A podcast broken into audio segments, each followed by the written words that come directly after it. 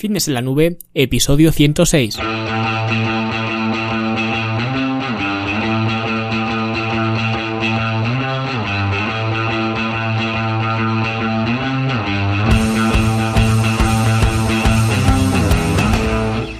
Bienvenidos a todos un viernes más aquí a vuestro podcast, a Fitness en la Nube, donde hablamos de fitness, de nutrición, de entrenamiento y donde cada viernes, cada semana os traigo las técnicas, los consejos, los trucos, las estrategias y como lo queráis llamar para que construyáis un mejor físico y tengáis un estilo de vida más activo y más saludable. Hoy vamos a hablar eh, de una dieta con nombre propio, de una dieta que se llama la dieta macrobiótica. Vamos a ver un poquito en qué consiste esta dieta, vamos a analizarla y vamos a ver si la recomiendo o no la recomiendo pero antes de meternos con la dieta macrobiótica, vamos a hablar, eh, como siempre, de la Academia de Fitness en la Nube, ya sabéis, vuestra plataforma online, donde vais a encontrar todo el contenido, todo el material que necesitáis para mejorar vuestro físico y optimizar vuestro estilo de vida. Tenéis eh, cursos eh, donde hablamos de diferentes temáticas, como por ejemplo, tenemos el curso de optimización y la mejora del sueño y el descanso, el curso para superar el sobrepeso en el caso de que os hiciera falta, el curso de fundamentos una alimentación equilibrada, el curso de estrategias de alimentación avanzada. Tenéis un montón de cursos con varias eh, clases, varias lecciones para que pues optimicéis o mejoréis eh, cualquier eh, apartado nutricional o en cuanto al entrenamiento. Luego también tenéis talleres prácticos que son vídeos más cortitos eh, de carácter más empírico donde eh, se busca que potenciéis o que optimicéis algún aspecto muy concreto de vuestro entrenamiento, de vuestra alimentación. Y luego también, por supuesto, pues tenéis los programas de entrenamiento que ya están diseñados con sus eh, reglas de aplicación, sus series, ejercicios, con los vídeos de los ejercicios para que siempre sepáis cómo se hacen los ejercicios, la buena técnica y demás. Luego también tenéis planes de alimentación que están ya estructurados, ya diseñados para que simplemente escojas eh, el que más te convenga, que también te explico eh, a cómo seleccionar uno de esos planes de alimentación y seguirlo. Y si no, pues también tienes la opción de eh, diseñar tu propio plan de alimentación, que al fin y al cabo o en el largo plazo es la opción más recomendable para que puedas ceñirte a él lo máximo que puedas, porque al final no deja de ser tu plan, tu propio plan personalizado, que es 100% individual, adaptado pues a tus circunstancias, tus gustos personales,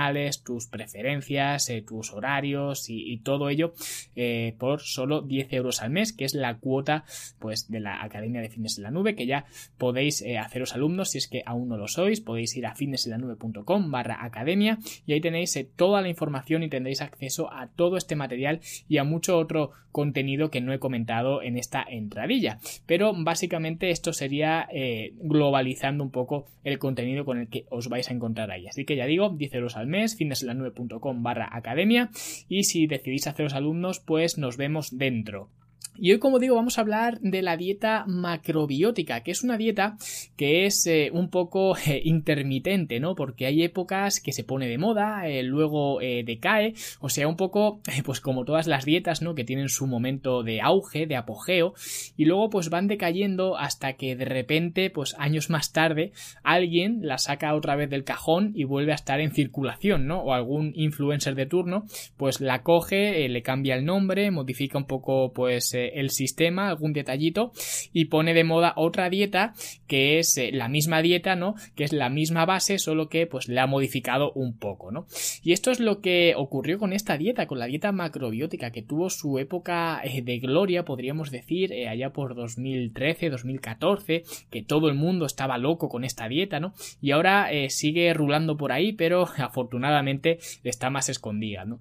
Y digo afortunadamente porque, como veréis, es una dieta que no recomiendo en absoluto y en este episodio vamos a ver por qué y espero que eh, os sirva si en algún momento estáis dudando de si eh, comenzar con esta dieta o no. Así que ya hemos empezado un poco por el final porque ya digo que no la recomiendo y vamos a eh, empezar ahora sí por el principio explicando en qué consiste esta dieta y para empezar realmente es una dieta variante del vegetarianismo, ¿no? Que hasta ahí de hecho no hay ningún problema. Creo que las dietas vegetarianas pueden ser muy válidas o eh, cuasi vegetarianas, ¿no? Pero como veremos, la dieta macrobiótica es mucho más que una dieta vegetariana al uso porque es una dieta que combina eh, lo que es la fisiología de la dieta en sí, de los alimentos, con la eh, filosofía zen, ¿no?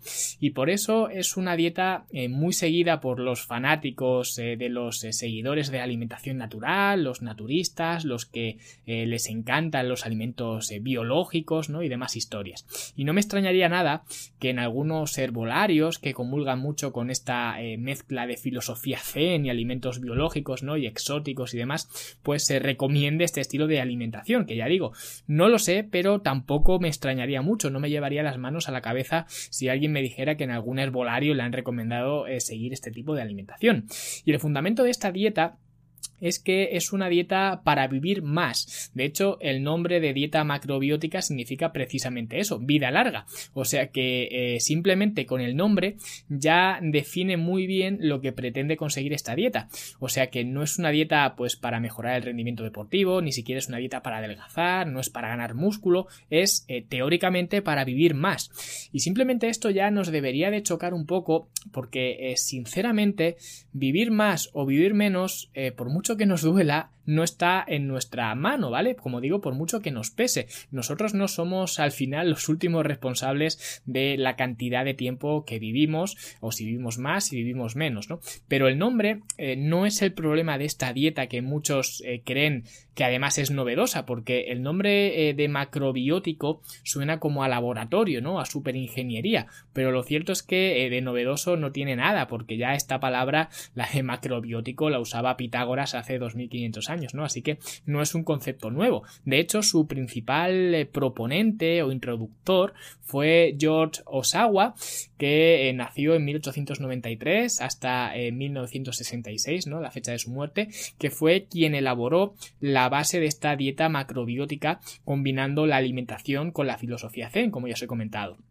Y de esta forma clasificó los alimentos en dos categorías, por un lado el yin y por otro lado el yang. Los alimentos eh, yin son eh, pasivos, mientras que los alimentos yang son activos, ¿no? Entonces eh, dividió estos todos los alimentos en estas dos categorías, ¿no? Que además siempre nos suena, ¿no? Eso del yin y el yang. Pues en este caso la alimentación se basa en estos dos principios, ¿no? En el principio del yin y el principio del yang, ¿no? Y la teoría detrás de esta clasificación es que el bienestar físico y mental depende del equilibrio entre el yin y el yang. Y este equilibrio se consigue pues eh, con la incorporación adecuada de estas dos categorías de, alimentos. Y no solo de los alimentos, porque por ejemplo el cocinado eh, digamos normal de los alimentos se consideraría yin, mientras que el cocinado lento o más lento de lo normal no se consideraría yang. Y lo que establece esta dieta es que eh, los alimentos yin producen una energía negativa, un cansancio, ¿no? Mientras que los alimentos yang pues son los que te dan energía y es el tipo de, energía buena para el organismo. Y entre los alimentos yin, pues tenemos, por ejemplo, las eh, patatas, las almejas, el azúcar, la miel, eh, el ajo, ¿no? Y esto, como veis, os he puesto aquí un eh, popurrí de alimentos yin que es bastante variado. No es que clasifique un determinado grupo de alimentos dentro de la categoría yin o lo que sea, sino que es un poco, pues, más anárquico o al menos se sujeta a otros motivos, ¿no? No a los grupos de alimentos. Y luego los eh, huevos o, la carne de cerdo, por ejemplo, pues son alimentos más eh, yan. E incluso las vitaminas se dividen entre yin y yang. Y de esta forma, pues la mayoría de vitaminas del grupo B y la vitamina C son yin, mientras que las vitaminas que son liposolubles, como la vitamina A, la vitamina D, la vitamina E y la vitamina K, pues son yang. Entonces, esto ya directamente eh, hace un poco inverosímil esta dieta para la gente que cree en la fisiología, ¿no? Es posible que quien sea creyente de la filosofía zen, pues le encuentre más sentido, ¿no? Pero yo como no soy muy eh, zen, ¿no? Pues no le encuentro mucho. Pero en principio, esta anarquía o este orden dentro de la anarquía, pues es un poco, es un poco raro, es un poco extraño, ¿no? Organizar así los alimentos. De hecho, en una web eh, me encontré una recomendación dietética para nuestro Don Quijote de la Mancha, que decía eh, lo siguiente, y os lo voy a leer eh, textualmente lo que ponía o lo que pone en la web, ¿vale? Pone así, Don Quijote, constitución tipo Yang, tiende a la insuficiencia de yin y exceso de yang. Le convendría una mayor cantidad de alimentos de naturaleza fría o fresca. Sancho Panza, constitución tipo yin, tiende a la insuficiencia de yang y exceso de yin. Le convendrían mayor cantidad de alimentos de naturaleza tibia o caliente. Que bueno, esto es como hacerle eh, recomendaciones nutricionales a Harry Potter, ¿no? Pero bueno, cada uno que haga lo que, lo que considere. Pero el problema no es que alguien escriba recomendaciones nutricionales para un personaje de ficción en un blog, ¿no? El problema es que otra de las promesas de esta dieta que hacía este señor eh, Osawa es que siguiendo este estilo de alimentación podías curar enfermedades y que no había ninguna enfermedad que no se pudiera combatir utilizando estos alimentos eh, naturales, ¿no? Y con un equilibrio entre el yin y el yang, o lo que él consideraba alimentos yin y alimentos yang, ¿no? O lo que es lo mismo, que si todos nosotros siguiéramos una dieta macrobiótica, no necesitaríamos a los médicos para nada, ¿no? Y esto es ya lo que me mosquea un poco, porque es donde eh, se pasa de ser un gurú o incluso un pionero original, ¿no? A ser un charlatán y un encantador de serpientes, porque decir esto es insultar la memoria de todos aquellos pues que han padecido alguna enfermedad terminal, ¿no? Desgraciadamente, y ahora están en el cementerio. Y de hecho, eh, pregonar esta idea de que la alimentación natural macrobiótica te sanará de enfermedades es un poco invitar a más gente aún al cementerio, ¿vale? Pero antes de hablar más sobre esto, vamos a ver eh, qué es la dieta macrobiótica y en qué consiste. Y como he dicho antes, se basa en una eh, modificación de una dieta vegetariana y de hecho eh, no es una única dieta, sino que son 10, que se dividen por números que van desde la menos 3 hasta la más 7. Y no me preguntéis por qué, porque no tengo ni idea de por qué esta división eh, numérica, ¿no? Si hay algún eh, macrobiótico en la sala, que lo escriba en los eh, comentarios en por qué esta división numérica de, la dieta, ¿no? Y esto funciona, pues un poco como los cinturones de artes marciales, ¿no? que tienes el cinturón blanco, luego pasas al cinturón amarillo, al verde, al naranja y todo esto, ¿no?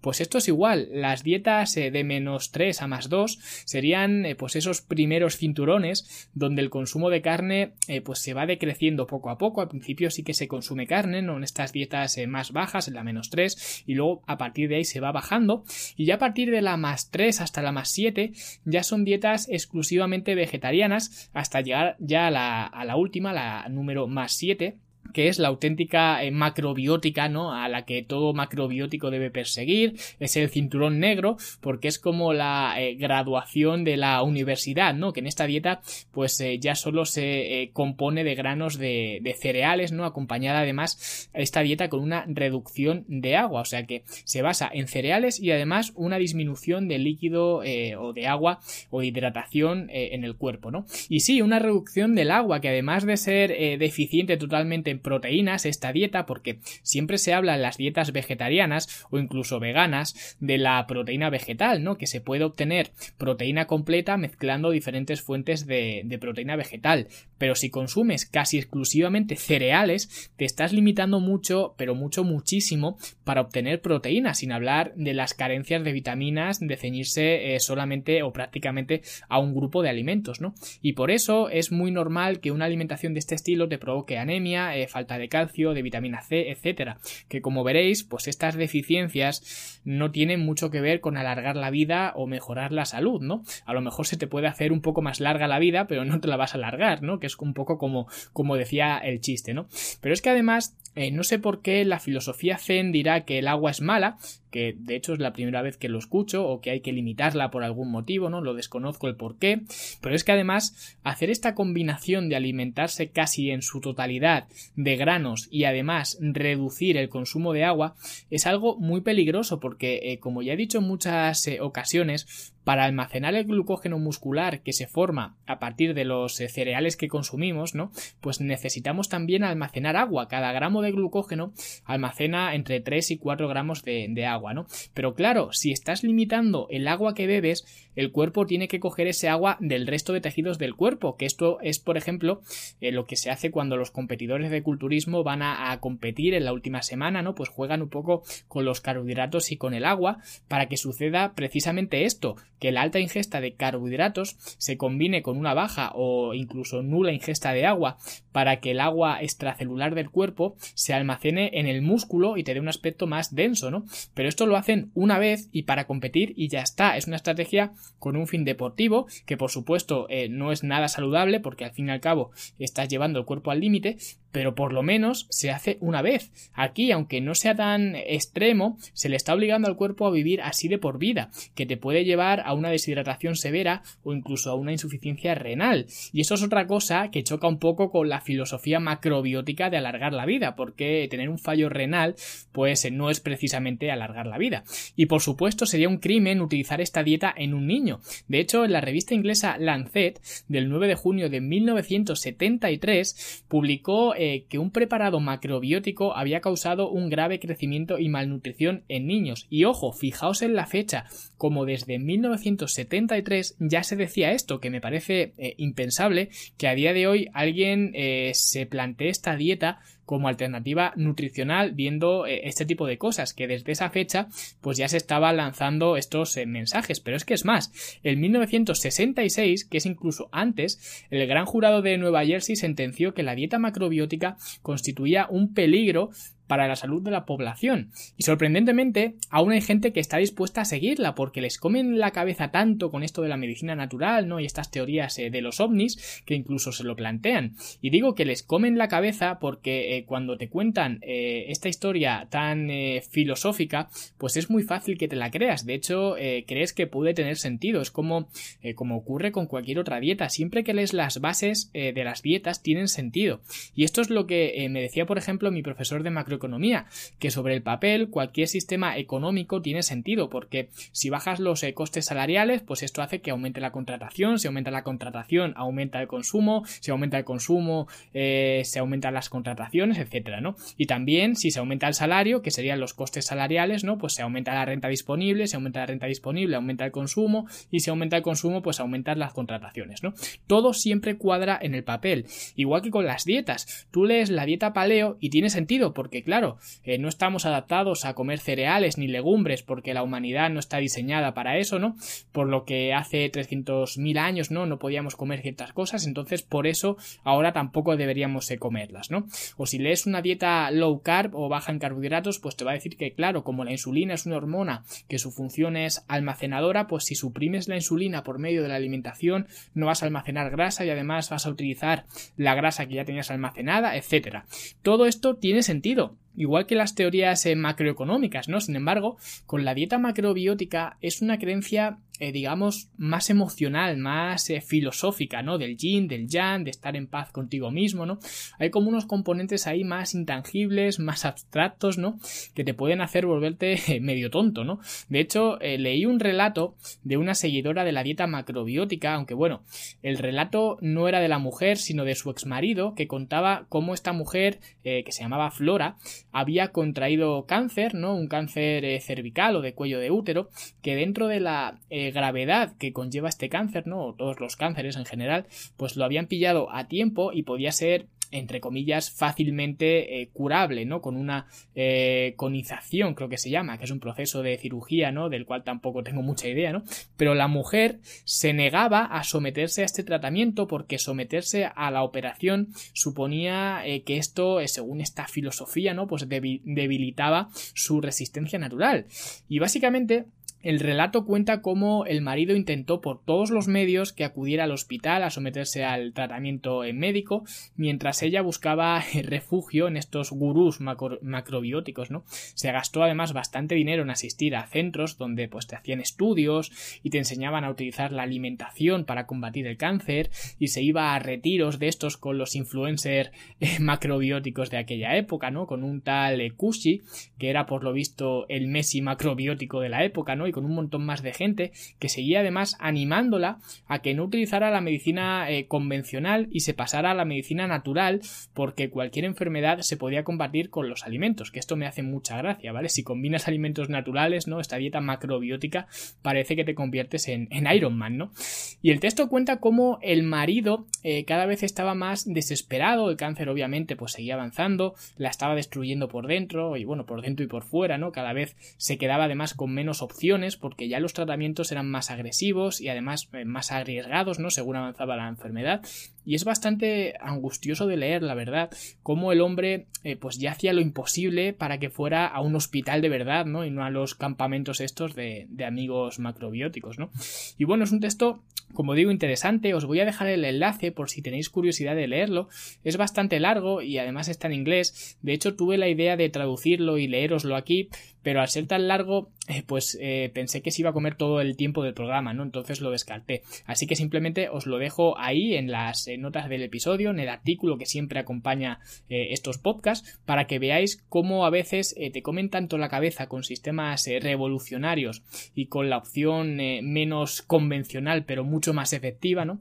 Que lo acabas pagando con tu vida al final, como le pasó a, Flora, ¿no? Que era la protagonista de esta, de esta historia, ¿no?